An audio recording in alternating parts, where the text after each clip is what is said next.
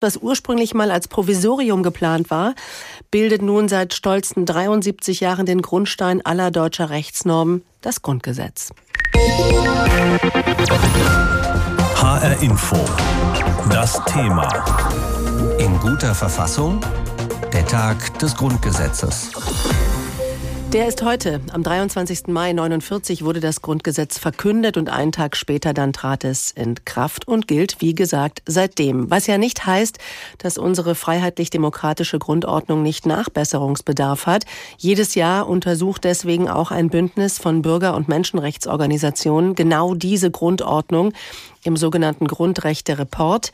Der Jurist John Philip Turn von der Gesellschaft für Freiheitsrechte ist Mitherausgeber und auch Teil der Redaktion. Und ich habe mit ihm gesprochen und ihn gefragt, Ihr aktueller Grundrechte-Report spricht einer von einer Grundrechtskrise.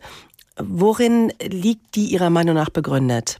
Also wir berichten ja über das Jahr 2021 und das stand auch was die Grundrechte angeht schon unter den Vorzeichen von der Corona-Pandemie, die angehalten hat, natürlich unter der Klimakrise, äh, auch von wachsender sozialer Ungleichheit und einer Gefahr von zunehmendem Autoritarismus mit Rechten in Sicherheitsbehörden beispielsweise. Und aus unserer Sicht waren das ungünstige Vorzeichen für Bürgerrechte. Es gab ähm, also viele Fälle, beispielsweise pauschale Demonstrationsverbote schon im Jahr 2020 oder Kollektivquarantänen in Sammelunterkünften für Flüchtlinge, die wenn man sich vielleicht 2019 zum 70. Ähm, Geburtstag des Grundgesetzes noch nicht hätte vorstellen können oder die einem dystopisch da vorgekommen wären.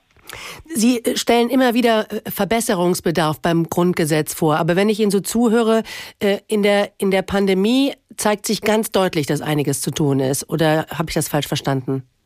Die Pandemie insgesamt hat vielleicht schon dazu beigetragen, dass Grundrechte in der äh, Öffentlichkeit ein bisschen in äh, die Nähe gerückt worden sind von Egoismus, von Schwurblern und sogenannten Querdenkern und so weiter, äh, während doch eigentlich der gute Zweck die Mittelheilige äh, etc. Also da sehe ich schon eine gewisse gefährliche Tendenz im Diskurs und da müssen wir äh, glaube ich, äh, was dagegen setzen und äh, ja, klar machen, dass wir uns engagieren müssen für die Freiheit und Gleichheiten des Grundgesetzes. Das Grundgesetz ist 73 Jahre alt. Es gibt immer wieder die Forderung, ähm, es dem Zeitgeist ein wenig anzupassen. Also bestimmte Rechtsgüter endlich explizit in den Text aufzunehmen, zum Beispiel Kinderrechte. Wie sehen Sie das? Sollte der Text des Grundgesetzes tatsächlich modernisiert werden?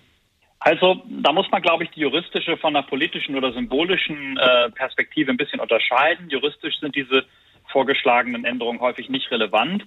Ähm, zum Beispiel Kinderrechte existieren selbstverständlich schon, aber das kann trotzdem äh, für eine symbolische äh, Änderung sprechen und dann, äh, die dann eine gewisse gesellschaftliche äh, Strahlkraft oder Bedeutung hat, weil die Verfassung ja eben nicht nur eine Rechtsnorm ist, und es gibt äh, auch aus meiner Sicht sinnvolle symbolische Änderungen des Grundgesetzes, beispielsweise die Diskriminierung aufgrund der sexuellen Identität ausdrücklich äh, zu verbieten oder was auch betroffenen Organisationen seit langem schon fordern, in dem äh, Artikel 3, dem Gleichheitsgrundrecht, äh, statt wegen seiner Rasse äh, dann äh, rassistische Diskriminierung zu verbieten. Mhm.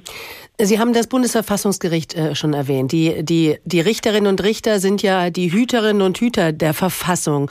Und ihrer Rechtsprechung kommt bei der Auslegung und damit auch bei der Ausgestaltung des Grundgesetzes ja eine besondere Bedeutung zu. Nehmen Sie die Rechtsprechung dieser, dieses, dieses Gerichts als modern genug wahr? Ich kann dazu vielleicht einmal sagen, dass ich meine, die Institutionen oder Parteien äh, sollten in gewisser Weise Justizpolitik vielleicht ernster nehmen und zum Beispiel die Wahl von Richterinnen und Richtern dorthin nicht nach äh, Identitätskategorien, wie wir es zuletzt erlebt hatten, ähm, vornehmen, sondern da auf besondere Qualifikationen und vielleicht auch auf die Haltung achten, sodass äh, wenn äh, zum Beispiel der Richter Masing dann in Ruhestand geht und die Bereiche Meinungsfreiheit und informationelle Selbstbestimmung dann nachbesetzt werden in gewisser Weise, dass man dann eine Person sucht, die dafür dann auch steht und äh, die, für die das ein besonders wichtiges Thema ist. Das wäre schön. Ähm, ich muss aber auch sagen, aus der Sicht von uns als äh, Bürger- und Menschenrechtsorganisationen ähm, geht es natürlich darum, auch das gesellschaftliche Engagement für die Grundrechte zu stärken. Es wird kein Grundrechtsschutz insgesamt in der Gesellschaft gelingen ohne Demokratie und ohne Einsatz, also entweder bei Bürgerrechtsorganisationen eben oder bei demokratischen Parteien. Da sind auch wir als Gesellschaft insgesamt aufgerufen. Aber dennoch, diese 16 Verfassungsrichterinnen und Richter, die über unsere gesellschaftlichen Grundwerte schlussendlich entscheiden, das ist schon eine Menge Macht, oder? Auf jeden Fall, das ist eine äh, große Verantwortung. Ähm, das ist sicherlich sehr viel Arbeit. Ähm, die haben Unterstützung durch ähm, äh, äh, Abgeordnete, Richterinnen und Richter häufig, durch Hilfskräfte dort. Aber die haben dort einen gewissen Einfluss, aber niemand entscheidet natürlich dort alleine, sondern die sind ja ein Kollegium dann von jeweils acht, sodass ich glaube, dass sie sich auch ganz gut in gewisser Weise gegenseitig äh, austarieren. Trotzdem muss man als Zivilgesellschaft, glaube ich, kritisch auch auf Entscheidungen schauen des Verfassungsgerichts und nicht in so eine Perspektive reinkommen, dass die Verfassung nur das ist, was Karlsruhe sagt. Das Grundgesetz wird 73. Das ist ein stattliches Alter. Was wünschen Sie Ihrem Grundgesetz zum Geburtstag?